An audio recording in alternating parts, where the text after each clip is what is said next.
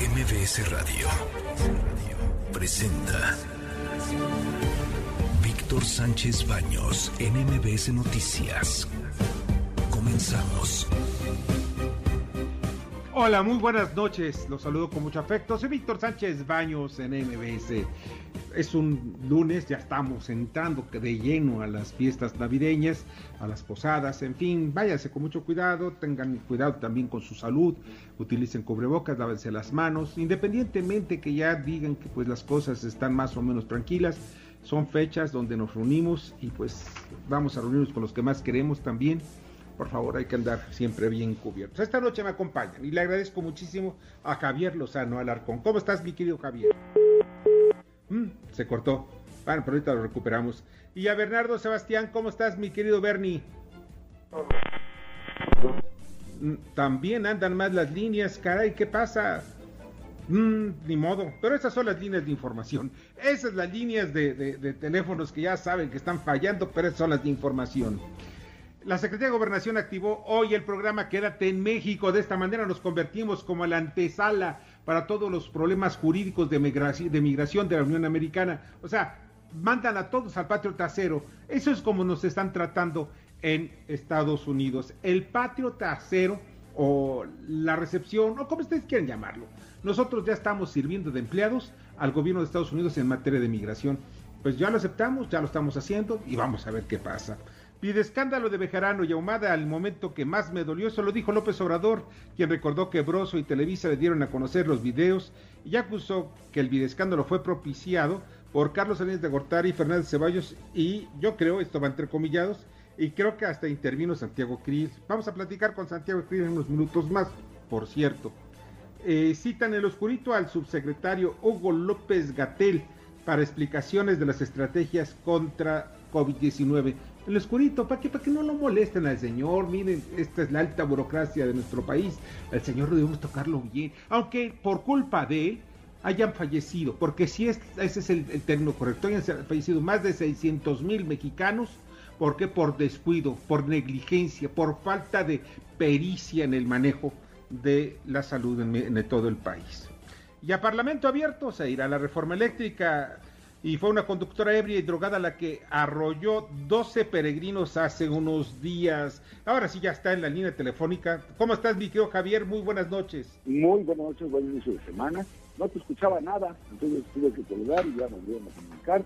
Aquí estamos ya. Con ah, pues mejor, mucho... Con muchas cosas que combinar. Sí, muchísimas, ¿sabes? De verdad. Bueno, ya, ya, a diferencia de otros sexenios, este es muy divertido, mi querido, mi querido Javier, aunque no lo, aunque parece ser que en otras cosas es divertido por la información, es divertido porque no crees lo que está pasando, es divertido porque cuando dicen una cosa luego ah, dicen otra. Y no fuera una tragedia, sería una comedia, pero sí es una tragedia. Es una tragedia. mismo lo tenemos que comentar en ambos sentidos. Sí, cierto. ¿Ya estará Bernardo? ¿Ya estás Bernardo en la línea? Aquí estoy Víctor, Javier, muy buenas noches. Me da mucho gusto poderlo saludar y definitivamente yo también opino que este sexenio es más que nada como una telenovela pasan cosas que no se creerían que podían pasar y al final de cuentas sigue avanzando, sigue avanzando, sigue avanzando y siguen siendo temas. Sí, pero mira, sabes que lo único que sí queda es que nos entretienen, nos debían atención, nos dicen algo, luego después nos dicen que es una... Bueno, vamos a platicarlo en un momento. Hoy, aquí y ahora la información y el análisis. La información y el análisis que leerás y escucharás mañana. Víctor Sánchez Baños, un paso adelante. La experiencia es la diferencia.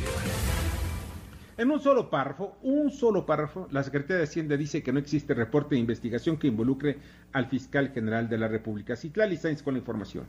Hola Víctor, buenas noches a ti y también a nuestros amigos del auditorio. La Unidad de Inteligencia Financiera de la Secretaría de Hacienda aclaró que no existe un reporte de investigación que involucre al titular de la Fiscalía General de la República, Alejandro Gertz Manero. En una nota informativa de un solo párrafo, la Unidad de Inteligencia Financiera afirmó que la información publicada en un diario de circulación nacional es completamente falsa.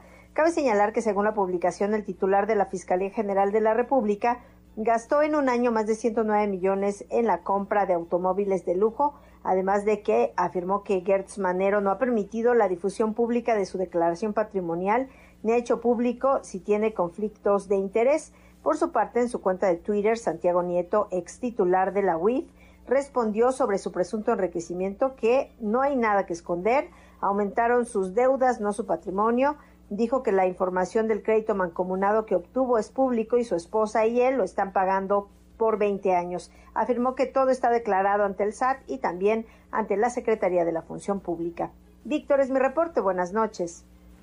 Pues esto es lo que están diciendo. Mire, la verdad de las cosas, yo no sé si sea cierto o no lo que dice el periódico universal o lo que dice Reforma. Lo que dice Reforma pues está documentado y aceptado también por, por Santiago Nieto.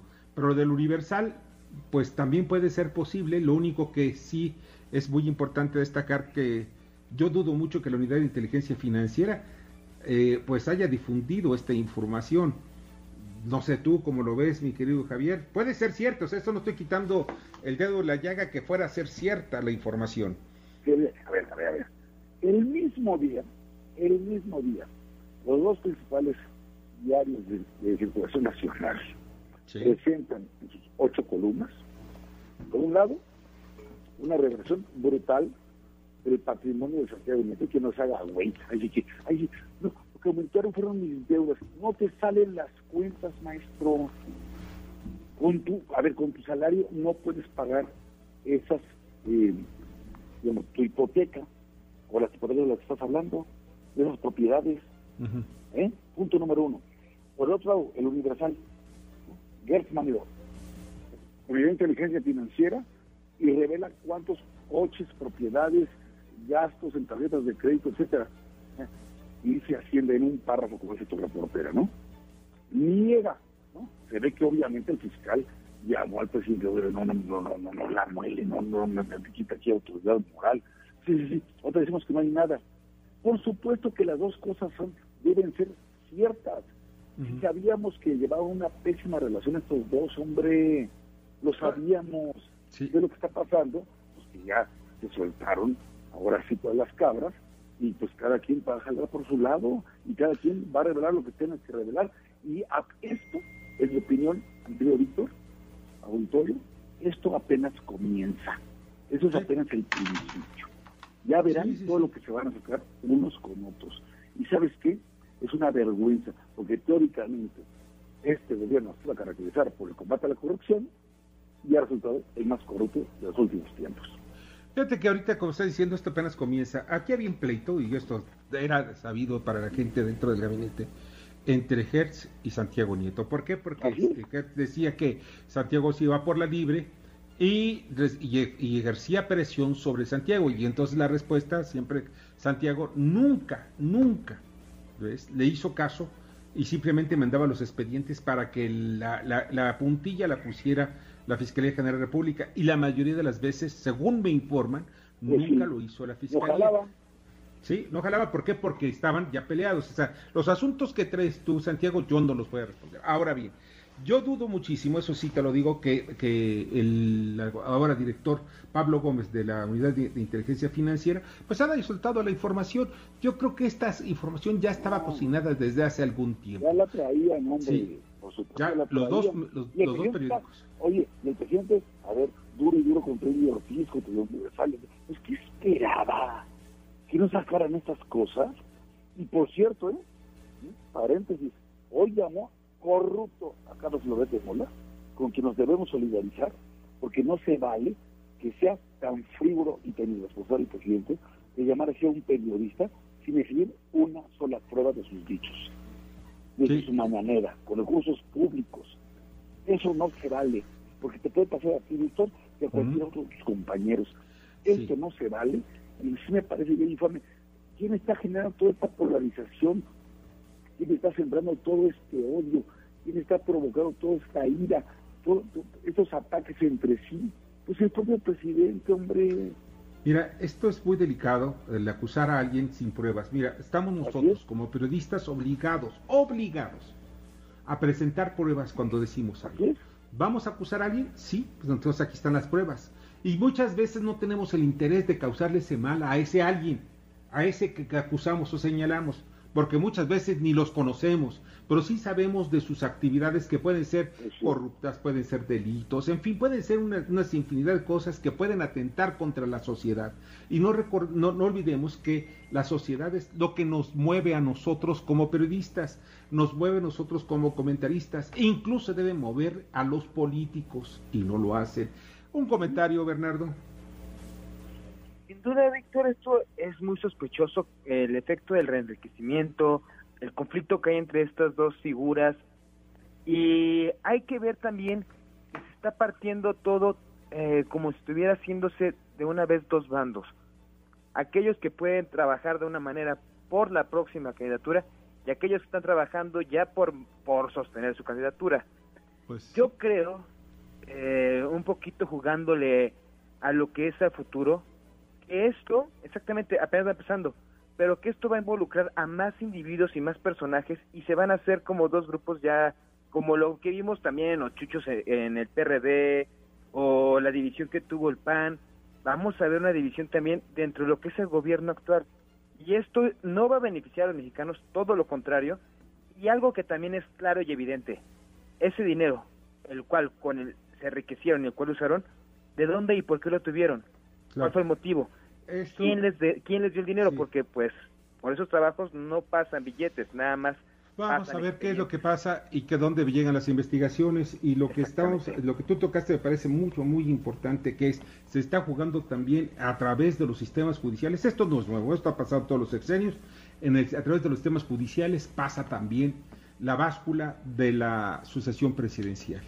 Y ya estamos viendo que empiezan a ajustarse cuentas no sé hacia dónde jugaba cada uno de estos dos personajes, no lo sé, pero pues algunos dicen que jugaban hacia uno de los eh, de los candidatos, en fin. Pero vamos a ver muchísimo más en muy poco tiempo. ¿Por qué? Porque pero además fíjate, mi querido Víctor, perdón la interrupción. No, está bien. Luego como abogado, el hecho de que se revele tanta información, expedientes abiertos, de carpetas de investigación, en medios públicos, en medios de comunicación, eso viola el debido proceso y la presunción de inocencia. Claro. Y eso mismo ir a casos enteros.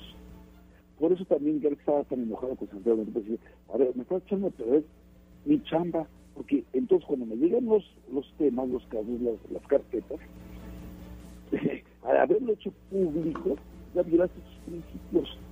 Entonces, fácilmente me lo tumban con un amparo, ¿no? Tenía razón en el sentido de manera pero por otro lado también que es manera súper perverso, a ver, ¿y cuándo acá? Investigador nivel 3 del CONACYT, por el amor de Dios, metiendo a la cárcel a la, a la esposa de su de su hermano, ¿no? Y ahí la tiene, y revanchas personales, metido hasta el... O sea, en tantos temas que no debería, mano. Entonces, y, y, y, bueno, y, a ver, con 120 coches, siento, a ver, cabrón, ¿dónde guardas Oye, pues porque tiene, no, pues eh, mira, ¿sabes cuántos coches tiene un 100 pies? Lo que pasó fue el tamaño de garaje que tiene. Oye, un 100 pies tiene 50 coches. Nada más, está bien. Esto es una vergüenza, de verdad es una vergüenza. Y que también es una vergüenza. A mí que no me tengan con cuentos. ¿eh? No salen las cuentas, no salen, punto. Ah, Ahora, es decir, persecutor de todo el mundo y señalando este, protagónico y la madre, bueno, pues ya vieron, ya, vieron además que esta información viene de dentro. Claro, claro, claro. A ver, dice, dice presidente, son ataques, ay cabrón, brujo, la sagacidad de la mente. Pero, pues claro, son ataques. Aquí lo que se le está pidiendo es que los desmientos con elementos y no nada más diga, son ataques, pues claro, son ataques Creo que es una tal se está señalando la corrupción de su maldito gobierno. Aquí va a haber, vamos a estar viendo, te repito, como también me comentaba Bernardo, vamos a estar viendo estos grupos que están chocando, va a sacar mucha información, pero esta es información casi de, de, bisutería, ¿por qué?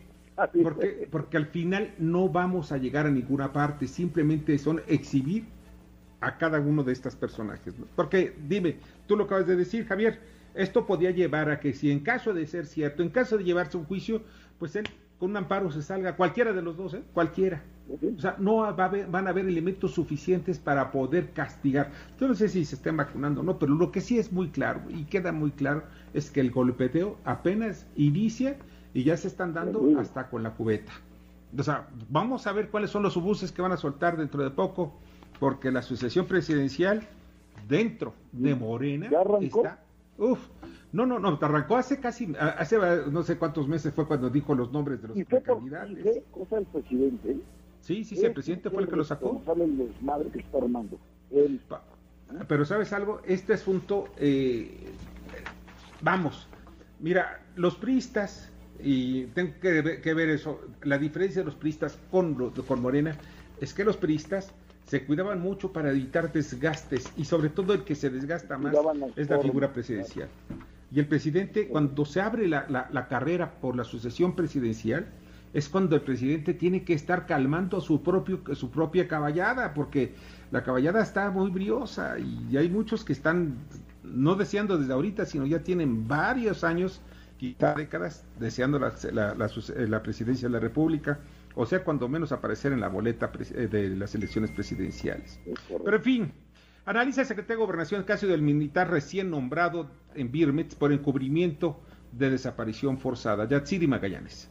Gracias, Víctor. Buenas noches. Luego de los señalamientos contra el militar recién nombrado encargado de Birmex, esto por encubrimiento de desaparición forzada en el 2009, el subsecretario de Derechos Humanos de Gobernación Alejandro Encinas dijo que ya analizan el caso, aunque la Corte Interamericana de Derechos Humanos en su sentencia no responsabiliza al general.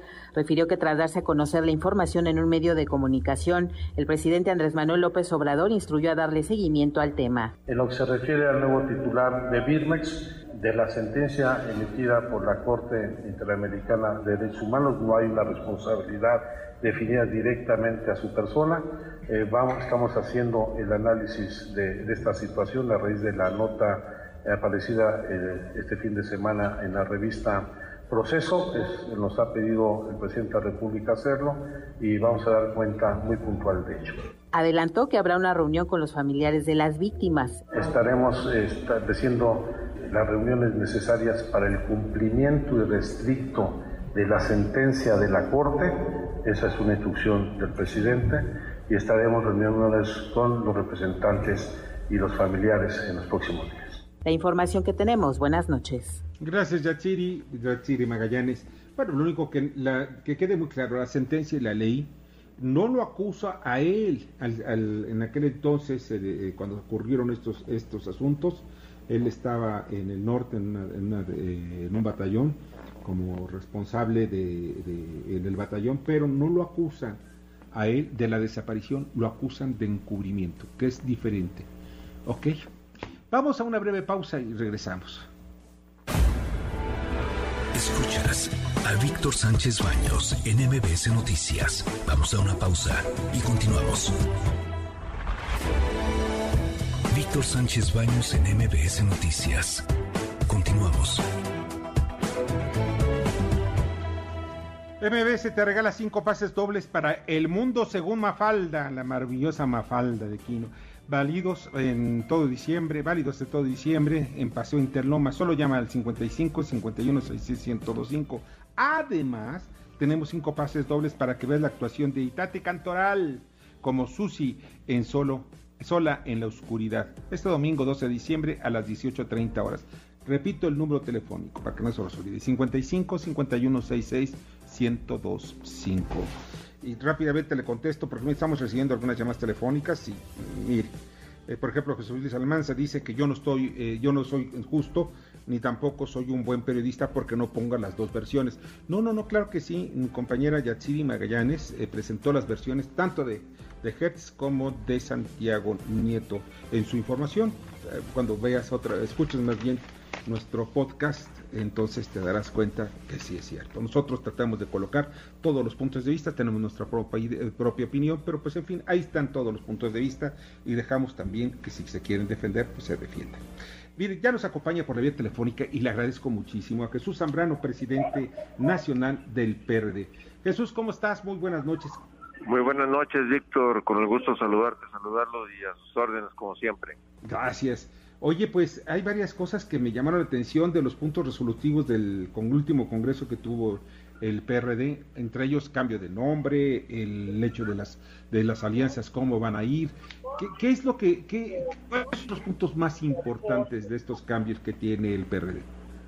Pues, lo más importante, te diría yo, eh, Víctor, es que asumimos eh, ser un partido claramente socialdemócrata, un partido que asume sin eh, ninguna restricción ni nada eh, por el estilo.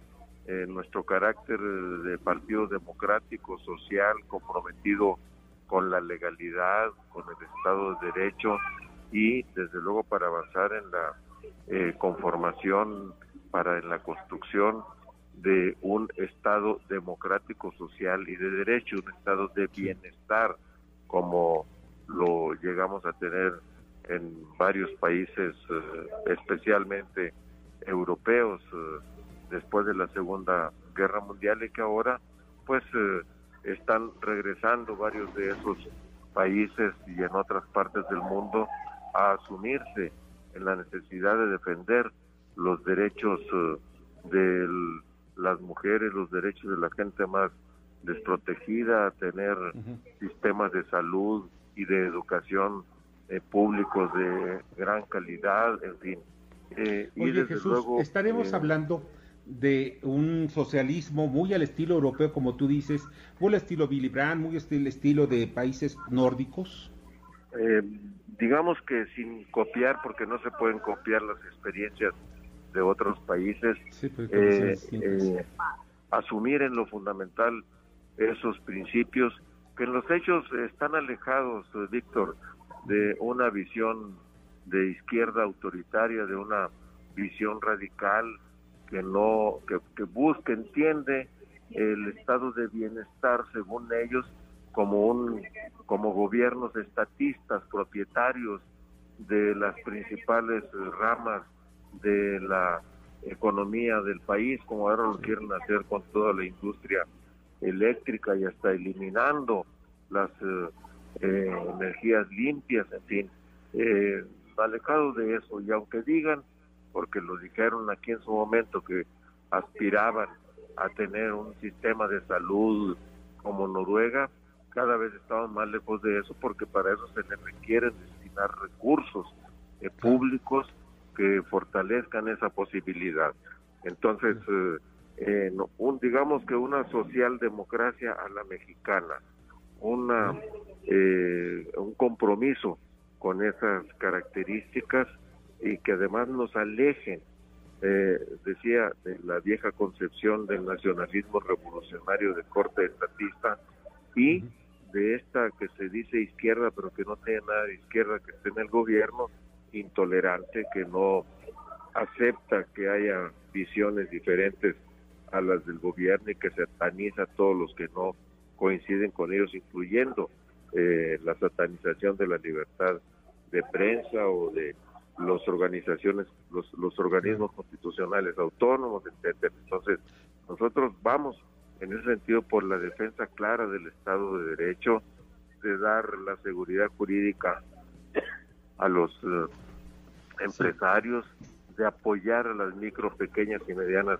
industrias que este gobierno las eh, ha, abandonado para que podamos eh, generar incentivos que permitan el crecimiento de la economía y la generación de empleos como el mejor método, mecanismo para combatir la desigualdad social y reducir los niveles de, de pobreza claro, en este gobierno que han ido acentuando. lo primero que hay que hacer es generar riqueza para repartir riqueza, porque si no se genera riqueza se va a generar miseria. Javier Lozano Alarcón. Gracias. Chucho, qué gusto verte, muy buenas noches. Y muy buenas noches, Javier. Esta, eh, me encanta escuchar esta nueva, digamos, misión que tiene el partido, porque pareciera que este, no, no pareciera, este régimen, ¿no? que hoy nos gobierna, está peleado con la iniciativa privada, con la inversión privada, con la competencia económica, con la libertad, con la propiedad privada.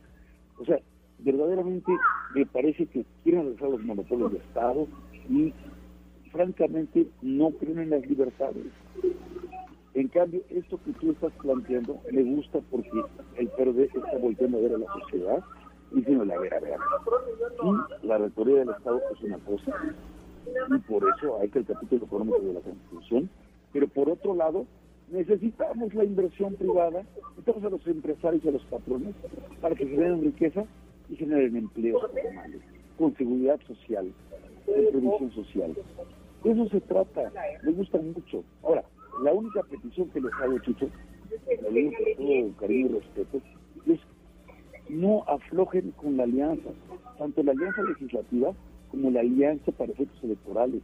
Ya vieron que sí da resultados y ya vieron cómo se ponen como loquitos esos señores cuando ven que eh, eh, esas alianzas, en buena medida, gracias a la clase media, que tanto está golpeando el presidente todos los días, bueno, pues esa clase media ya se dio cuenta que lo que quiere es eso, empleo, oportunidades para crecer con sus propios méritos y no dádivas ni limosnas del gobierno. Entonces, siguen adelante con la alianza legislativa, pero también con la alianza electoral, porque es la única manera que podemos quitar a estos ineptos del gobierno en el 2022, 2023 y 2024. Sí, yo estoy de acuerdo en lo esencial con lo que dices, Javier, con el gusto saludarte como siempre.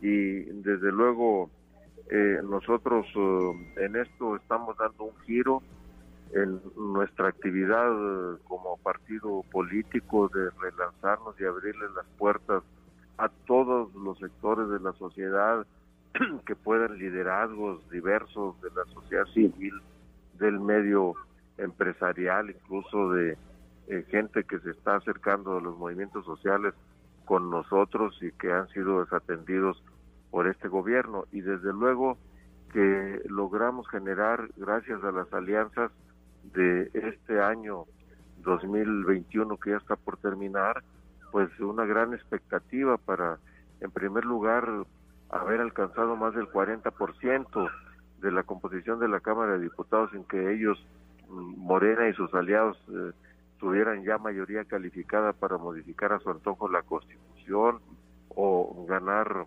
la mayoría de las alcaldías en la Ciudad de México, gobernando la mitad prácticamente de los habitantes de la capital de la República o ganando ciudades tan importantes en alianza como Puebla y, otras de la zona conurbada de aquí de la Ciudad de México, del Valle. Entonces, eh, eh, yo soy de los convencidos de que mirando hacia el 2024, que será la gran apuesta para lograr ya eh, revertir eh, toda esta regresión, esta tragedia nacional que se ha impuesto desde la presidencia de la República, pues situarnos como en la búsqueda de una gran alianza eh, de partidos y de fuerzas eh, políticas, sociales, liderazgos diversos. Y hay que irnos dando la confianza en esa perspectiva. Estamos viendo de que en la mayoría de los estados, creo que va a ser difícil que en todos, por lo menos del año que entra y para el 2023, podamos ir juntos, pero sobre todo construir las bases, eh, Javier, de, de esa gran alianza, porque va a ser nuestra gran oportunidad para el país en primer lugar y como partidos políticos, por supuesto. Bernardo Sebastián. Sí, perdón, Javier, eh, ibas a decir algo. No, no, no. sí. Amén. Amén. Bernardo Sebastián. Buenas noches, Jesús. A mí me genera pues cierta como tendencia a pensar que esto es una marca y la marca hasta el día de hoy no, no ha cambiado muchos que crecimos viendo al PRD lo veíamos como aquellos que que sí eran de izquierda, pero también tenían ciertos lineamientos y desde que se dividió y se generó Morena, esos lineamientos los vimos como perdidos. Incluso vimos que, por eso lo menciono como marca, que perdió ese impacto social. De verdad, ¿cómo se conseguiría un impacto social otra vez por parte del partido? Pero sin necesidad de ser los que están eh, tomando calles o haciendo pintas o generando incomodidad para la sociedad. No, mira, eh, con, el gusto saludarte igualmente a ti también. Este, por supuesto, a ver, primero vamos a precisar, no no estamos ahorita discutiendo porque no abordamos nada que tuviera que ver con el cambio de nombre, sino que con el contenido de nuestra actuación. Y cuando hablamos eh, de respeto de la legalidad, del Estado de Derecho, además de lo que ahorita se comentaba por eh, las eh, empresas y la inversión privada que hay que respetarla porque es necesaria para el desarrollo del país. Eh, nosotros cuando hablamos también de fortalecernos con la sociedad, de la mano de la sociedad, es de una nueva manera porque efectivamente abandonar los las prácticas radicales de andar eh, pues a cualquier por cualquier razón o pretexto o justificado no como se quiera tomando calles y eh, alterando la vida el funcionamiento del resto de la sociedad pues eso está claro que no son las mejores formas de llevar a cabo las exigencias de sectores eh, que luchan por alguna, eh, por hacer realidad alguna demanda. Entonces, no, no está, yo creo que hoy las formas de lucha, pues, eh, sin hacer a un lado, desde luego, todo lo que tiene que ver con el derecho a la, a la libertad de expresión, a la libertad de manifestación, etcétera, hacerlo cada vez de la manera, de tal manera que no eh, altere, que no dañe la, el funcionamiento cotidiano eh, de, la vida de, la gente, de los demás, ¿no? Oye, Chucho, hay eh, algo que me parece muy importante, porque ya tengo que irme ya a un corte, pero brevemente, ¿por qué razón la izquierda está divorciada de Morena? La izquierda de, de lucha, de, de, campo, de campesina, la, la, la indígena, la izquierda eh, no está con Morena. No está con Morena porque Morena los abandonó, Morena los engañó, Morena eh, se reunió con todos los liderazgos de las organizaciones del campo, de organizaciones diversas de la ciudad, eh, y les dijo que les iba a satisfacer sus demandas. En cuanto ganaron la presidencia de la República, les dijeron que eran sus dirigentes unos vendidos, los hizo a un lado, eh, dejó de atender las demandas del campo y en aras supuestamente de combatir la corrupción y brincarse a los líderes que durante décadas forjaron estas organizaciones y llevaron muchos recursos al campo mexicano, pues simplemente les dieron la espalda, los abandonaron y hay razón para que hoy estén eh, desde luego muy muy molestos y reclamando. esa es la razón, esa es la razón hasta exguerrilleros, gente de, de, profundas raíces del socialismo. y estoy viendo el socialismo de ideología los abandonó. Oye, pues Jesús, de verdad te agradezco muchísimo que nos hayas acompañado esta noche. Al contrario, gracias a ti, ustedes, eh, Víctor y amigos, eh, y desde luego siempre a sus órdenes. Muy buena noche, cuídense. Pásala muy bien, mucha suerte. Jesús Zambrano, presidente de la ciudad del PRD. Mensajes. La reflexión de Jorge Gordillo, analista económico y financiero, con Víctor Sánchez Baños, en MBS Noticias. Gracias, Víctor. Buenas noches. Mis comentarios de inicio de semana para los mercados financieros. En los últimos cuatro días, el tipo de cambio se ha ido recuperando de los niveles que alcanzó por la amenaza que implicó el descubrimiento de una nueva cepa de contagios del COVID-19 en Sudáfrica, el Omicron. Inmediatamente el anuncio de la Organización Mundial de Salud sobre esta variante que dijo que era eh, una situación eh, preocupante, los mercados entraron en pánico y se observó una apreciación generalizada del dólar frente a la mayoría de las monedas en el mundo. En específico, el peso mexicano se depreció más de 5%, superando el 22 pesos por dólar spot. Esto fue la semana pasada. No hay información, sin embargo, hay información sobre esta variante, sobre todo que parece ser menos letal, ha ayudado a tranquilizar los mercados y actualmente cerró la moneda cerca de los 21-22 spot y eh, alcanzó un mínimo de 21-12. Eh, la semana enfrenta otro riesgo que dificultará una mayor recuperación en la moneda, ya que vuelve a estar en, el centro de atención el tema de inflación, tanto en Estados Unidos como en México. El jueves hay reporte de inflación en México para noviembre y el viernes reporte de inflación en Estados Unidos también para noviembre. Si se confirma que este, tanto que en Estados Unidos la inflación anual se acerca al 7% y que en México supera ya los 7.20 para el mes de noviembre en términos anuales, pues aumentarán las apuestas sobre que la Fed vaya a tener que anunciar un aumento en su tightening o se va a tener que reducir más rápido la inyección de liquidez que ha dado eh, comprando bonos en el mercado mensualmente. Y en lugar de terminar su, su programa para junio, como ya lo más o menos tenía este, descontado el mercado, lo haga tan pronto como marzo. Por lo pronto, para final de la semana esperamos mucha eh, más volatilidad para el tipo de cambio y las bolsas de valores. Por último, en México, Pemex anunció este lunes una operación de recompra y manejo de pasivos enfocado en la parte corta y media de la curva de rendimientos de la empresa, con lo que se pretende reducir el riesgo de refinanciamiento y el monto de la deuda. En ese sentido, el gobierno federal llevará a cabo una aportación patrimonial de hasta 3.500 millones de dólares a Pemex. Hasta aquí mis comentarios del día de hoy, Víctor. Que tengan buena noche. A Víctor Sánchez Baños en MBS Noticias. Vamos a una pausa y continuamos. Víctor Sánchez Baños en MBS Noticias. Continuamos.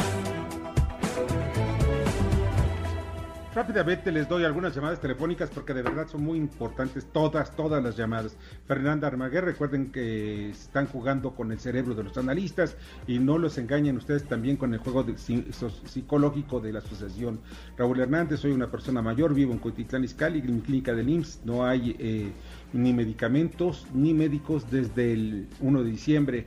Héctor García eh, le pregunta a Jesús Zambrano cuál era la estrategia cuál será la estrategia electoral que llevarán el próximo año y si cambiarán de nombre. Ya dijo que no van a cambiar de nombre. En fin, hay muchísimas más, eh, más llamadas, perdón que no los diga todos. Moisés Cruz, eh, también Santa Cruz Sánchez Martínez, Ernestina San Juan, Erendira Arroyo, que bonito nombre, Erendira, no lo había escuchado antes. Herendia es claro, una novela, pero en fin, no una persona. Ana Luisa eh, Manrique. Miren, ya nos acompaña y le agradezco muchísimo a Santiago Krill, diputado por Acción Nacional. Hola Santiago, ¿cómo estás? Muy buenas noches. Muy buenas noches, Víctor. Muchas gracias por invitarme a tu programa. Qué mal eres. Oye, mira, Santiago, pues hay varias cosas que me parecen importantes. Ya te reuniste con el secretario de Gobernación, ya le llevaste la propuesta para un diálogo nacional. ¿Qué fue, ¿Cuál fue la respuesta del secretario? Mira, en general positiva es, digamos, apenas el primer paso. Eh, lo que fuimos a acordar no son los temas en sí, sino más bien el método del diálogo. Es muy importante acordar los términos de cómo se va a llevar a cabo la conversación eh, desde el punto de vista de los temas, el orden de prioridades, participantes, eh, de qué manera vamos a concurrir como partido político, eh, cuál eh, sería, digamos, la propuesta de intercambio de agendas en un primer momento y, cómo se iría desenvolviendo ese diálogo eh, a lo largo de las próximas semanas. Entonces, fue una buena primera reunión eh, de, respuesta, digamos, a la solicitud que le formulamos como Partido Acción Nacional, pero también como partes integrantes de una coalición opositora. Te acompañó Marco Cortés, ¿verdad? No, estuve yo en esta primera ocasión este, con el secretario de Gobernación, pero por supuesto que en plena eh, coordinación con el presidente del partido, este, eh, tanto por lo que hace a la solicitud original como por lo que hace a este encuentro. Oye, ¿la contrarreforma eléctrica estuvo en la agenda? Va a estar en la agenda sin lugar a dudas. Este, eh, eh, como también estarán eh, los temas propios que planteemos nosotros. Es decir, no hay anatemas, no hay temas con censura previa, permíteme decirlo de esa manera. De lo que se trata es poner en la mesa cuáles son las prioridades para ellos, las prioridades para nosotros, y a partir de eso, pues ya iremos viendo, digamos, este, qué, eh, qué, materias tienen, digamos, un campo de entendimiento y qué materias no lo tienen. Sí, así es. Eh, Javier Lozano Alarcón. Hola, Javier, buenas noches. saludarte, todo que gusto. Y mira, a mí lo que no, a, mí lo que no me gusta, y a Dan Augusto López fue mi colega senador, estoy trabajando en la República, me cae bien, para que cuando fue diputado era muy bravo, yo era sector del trabajo y sí se puso muy, muy bravo, pero bueno, ya dejó es que no, no, no te escucho, Javier. Este, no, no te, a ver, por, por, algún motivo no te estoy escuchando. No estoy escuchando, a ver, ahí va de nuevo. En primer lugar, mucho gusto en saludarte. Y por otro lado, decirte pues, que Adán Augusto fue mi compañero senador. Sí. Y hicimos una buena relación, no así cuando fue diputado y yo era secretario de Trabajo, y se portó muy bravo. Pero bueno, lo que no me gusta es que ustedes hayan tenido que llegar a tocar la puerta, y tú particularmente, del presidente, para abrir el diálogo. No tendría que ser al revés. O sea, no tendría que ser el gobierno el que invitase a las fuerzas políticas a platicar, a dialogar, a ver dónde están las diferencias y dónde están las coincidencias de construir una agenda nacional. No tendría que ser así, en lugar de que ustedes estén tocando la puerta y conformándose con que el presidente los remita con secretario de Gobernación. Mira, yo creo que lo ideal pues eh, es enemigo de lo de lo posible y de lo operable desde el punto de vista político. Eh, lo ideal sí eh, hubiese sido eso. Sin embargo, al no serlo, yo cuando ocurrió lo del presupuesto, que como tú sabes fueron cinco días de un diálogo auténticamente de sordos, este, creo que era ya, digamos, el límite de la polarización, de, de, las cosas que no funcionan, eh, Javier. Eh, y menos una democracia. Este, una democracia vive del diálogo, vive de acuerdos y de desacuerdos, pero vive de un diálogo más o menos fluido, de un debate a veces pugnaz, puntual, filoso, pero pero pero es, es un diálogo finalmente, ¿verdad? Este, y, y eventualmente de acuerdos. Y eso es precisamente lo que no había habido eh, en el país en los primeros tres años. Entonces, si, eh, digamos, la, la propuesta no venía del gobierno, pues alguien la tenía que hacer. Este, y si no se hacía, pues eh, nos hubiésemos quedado así. Ahora, sin ingenuidades, Javier, vamos, vamos, vamos a ir construyendo paso a paso y vamos a ver hasta dónde podemos eh, llegar para construir un campo común de acción y de pensamiento. No hay ingenuidad, eh, eh, partimos de posiciones muy distintas, como tú bien las conoces, distintas, diferentes y en algunos casos contradictorias con mucha claridad, tanto en los grandes temas de la energía, en el tema de la militarización, en los temas de los organismos de autonomía constitucional. Entonces, digamos, no, no, no, no estamos escondiendo, ni mucho menos eh, claudicando a ninguno de los temas eh, y, particularmente los principios que nos motivan en nuestra agenda política y programática. Pero independientemente de ello, debe de haber un campo común de acción y pensamiento, porque de otra manera, pues no va a avanzar las propuestas del gobierno, pero tampoco las nuestras y en medio pues, se queda el país parado en vez de diálogo pues de descalificaciones y esto pues, eso tampoco le sirve a nadie no entonces esta es la iniciativa por eso la tomamos este y bueno ya se dio el primer paso este y tendremos que ir confirmando ahora sí que día a día pues que esto funciona verdad y si no pues también lo vamos a decir. Bernardo Sebastián. Gracias. Bernardo gracias a ti Javier muy buenas noches. Y por ejemplo, las propuestas que se están presentando, obviamente yo creo que no todas son en contra de lo que se está haciendo en el gobierno, sino son para pues para sumar o para de alguna manera aplicarlo general y beneficiar a la sociedad. Y mi pregunta va directamente a ¿cuál es la respuesta que dan muchas veces? ¿Se niegan a las propuestas o sí las estudian? Mira, sí vamos a estudiar. En primer lugar, lo que vamos a hacer es construir nuestra agenda, porque la idea es que la próxima semana eh, cada uno eh, de nosotros y cada una de las partes intercambie agendas. Eh, y esas agendas deben de tener orden y prioridad. y no solamente tienen que ser los temas, tenemos que buscar, digamos, hacer los enunciados de tal manera que se entienda con mucha claridad eh, qué es lo que estamos planteando. eso va a ocurrir eh, la próxima semana. Entonces, intercambiaremos agendas y una vez que intercambiemos agendas, que será el primer encuentro, eh, cada parte se dará tiempo de estudio y entonces ya se formalizarán, digamos, eh, la manera como vamos a trabajar esas agendas.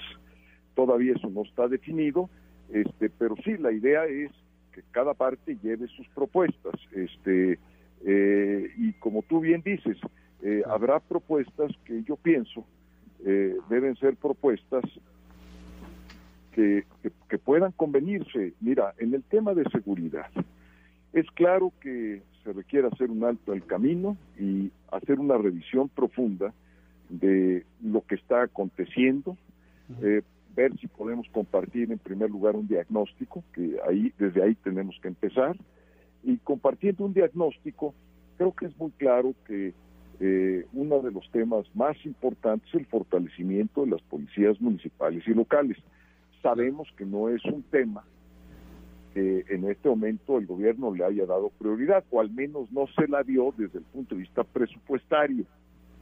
Fue de los temas que más debatimos eh, en el presupuesto pasado. Entonces, creo yo que es uno de los asuntos que sí este, eh, va a poder eh, avanzar, porque tanto municipios como Estado tienen funciones de carácter constitucional, o sea, no, no, es, no es que este, se les haya ocurrido, digamos, prestar el servicio de seguridad pública, es que tienen la responsabilidad constitucional de hacerlo y por lo tanto el presupuesto tiene que complementar eh, y satisfacer esa función constitucional, por ejemplo. Pues Santiago, hay puntos de coincidencia y hay puntos de disidencia, pero hasta el momento yo veo más puntos de disidencia que de, de coincidencia. Pero vamos a ver, vamos a darle tiempo porque pues esto todavía, todavía falta un rato, ¿no? Santiago, muchísimas gracias que nos Al contrario, muchas gracias, eh, Javier, muchas gracias, muchas gracias también este, eh, por la oportunidad eh, y espero que podamos mantener esta comunicación de cuando en cuando. Sí, así será. Fuerte abrazo, Santiago. Igualmente. Suerte. Santiago Krill, diputado por el PAN. Mensajes. Escuchas a Víctor Sánchez Baños en MBS Noticias. Vamos a una pausa y continuamos. Víctor Sánchez Baños en MBS Noticias. Continuamos. Las columnas político-financieras, Rogelio Varela. Muchas gracias, Víctor. Buenas noches a todos. El Banco del Bienestar sorprende al otorgar de manera directa un contrato por más de 18 mil millones de pesos a una empresa de reciente creación. Mañana en corporativo en el Heraldo de México. Gracias, Rogelio. Ramón Zurita. Buenas noches, Víctor. La actividad política se encuentra en punto de ebullición, acicateada desde la misma presidencia de la República, que se encargó de sacar de la modorra a los partidos y aspirantes presidenciales que desean entrar en la contienda de 2024. Fue el propio Andrés Manuel López Obrador el encargado de seleccionar a los personajes cercanos a la cuarta transformación en los que ve a su posible sucesor, aunque encuestas, supuestos y decires de la propia ciudadanía, analistas políticos y rumorólogos de café se han encargado de encartar y descartar a unos y otros. La realidad es que se adelantaron los tiempos y algunos no lo tomaron en serio y consideraron que estaba demasiado lejanos los momentos en que se decidirían los candidatos de unos y otros partidos, pero la realidad los puso en el ojo del huracán y hoy de todos lados se alzan manos que pretenden entrar en dicha competencia. De este y otros temas hablamos en la columna de frente y de perfil de Diario Imagen. Muchas gracias Ramón, te agradezco muchísimo José Antonio Chávez. ¿Qué tal Víctor? Buenas noches. Mañana en la columna aquí en el Congreso que se publica en el diario Ovaciones, en el Senado de la República que preside la exministra Olga Sánchez Cordero está en la antesala una bomba electoral que puede confrontar a la dirigencia nacional de Mario Delgado y uno que otro legislador de Morena por la exigencia de descongelar una iniciativa que se presentó hace un año para obligar, por ley, a los partidos políticos a realizar elecciones primarias para designar a sus candidatos. Desde luego que es una bola de fuego que pegaría al que manda en Palacio Nacional, pues el presidente López Obrador quiere que sea por encuestas porque considera que es el método más democrático para seleccionar a los candidatos. Desde luego que esa iniciativa también le pegaría a los grupos de poder que mantienen tomados los partidos políticos, llámese el PAN, llámese el PRI, el PRD y todos, incluye inclusive el Partido Verde. Esto obligaría entonces una designación más democrática y transparente, dejaría fuera un porcentaje del amiguismo y favoritismo. El pleito es que el interior de Morena nomás no se convence que se realicen encuestas porque acusan que es pura simulación, que desembarca en el famoso dedazo y ello puede poner en riesgo la presidencia del, del 2024. Esto y más mañana, Víctor. Buenas noches y gracias. A te vaya muy bien, José Antonio Julio Brito. Víctor, muy buenas noches a ti y a tu auditorio. Noviembre fue un mes de gatos negros para la industria automotriz al caer la producción de vehículos ligeros el 20.3%, las exportaciones 16.5% y la venta local en 13.58% al momento de comparar estos datos al mismo mes del año pasado, que de por sí fueron a la baja debido a la pandemia, como tú recordarás, del COVID-19. Estos datos lo ofreció la Asociación Mexicana de la Industria Automotriz que preside José Sosaya. La caída de las cifras la causaron tres elementos importantes. A. Se agudizó la falta de semiconductores. B. Se teme a un nuevo brote del Omicron de virus SARS-CoV. Y finalmente la fuerte inflación provocada en gran parte por el tema de congestionamiento de contenedores a nivel internacional. Estos y otros temas en nuestra columna Riesgos y Rendimientos que publicamos en la crónica de hoy. Por lo pronto que tengas muy buena noche. Igualmente, que le pases muy bien Julio. Esta es el parte de guerra y la información COVID, porque ya tenemos 110 nuevas muertes y 752 nuevos contagios. O sea, siguen muriendo 100 personas, es muchísima gente. Kimberly Zafra. Gracias, Víctor. En México hay 3.902.015 casos acumulados y 295.312 defunciones por COVID-19. En las últimas 24 horas se registraron 752 nuevos contagios y 110 defunciones. En el mundo se han contagiado 5.261.867 personas. En información nacional, escasean pruebas COVID en módulos gratuitos y laboratorios privados del Estado de México. Este martes iniciará en Tlalpan la aplicación de la tercera dosis para adultos mayores de 60 años. 25 millones de mexicanos no han recibido ni una dosis de la vacuna contra COVID-19. En información internacional, Estados Unidos descarta gravedad de la variante Omicron. La canciller Angela Merkel pide a los alemanes vacunarse en un último video antes de dejar el poder. Hasta aquí la información, Víctor. Gracias y que tengan muy buena noche. Muchas gracias, te agradezco muchísimo. Kimberly Safremi no me acaba de llegar, me parece muy chistoso. Ojalá y sea su nombre correcto. Le dice Lorenzo Álvarez. Me dice que de músico, poeta, médico y locos todos tenemos un poco, sobre todo después de la pandemia. Mi querido Javier, como siempre, muchas gracias que nos acompañaste esta noche. No, gracias, excelente programa. Buen inicio de semana para todos y un abrazo. Otro para ti, cuídate mucho, muchas gracias.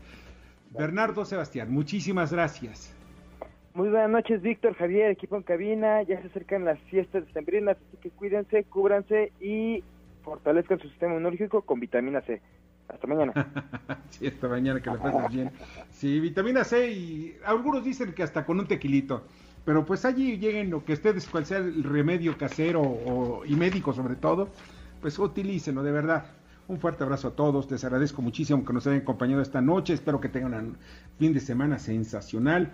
En la producción Jorge Romero, le agradezco muchísimo a todo el equipo, en la información Carmen Delgadillo, en la redacción Fernando Moxuma, en la realización Juan Carlos Castillo, en los controles Héctor Zavala. Yo soy Víctor Sánchez Baños, estamos viendo ya las fiestas, cuídense muchísimo del frío, cuídense muchísimo del COVID y que tengan una semana llena, llena de éxitos. Bendiciones. Las opiniones en este programa son única y estrictamente responsabilidad de quien las realiza. Esto fue Víctor Sánchez Baños en MBS Noticias.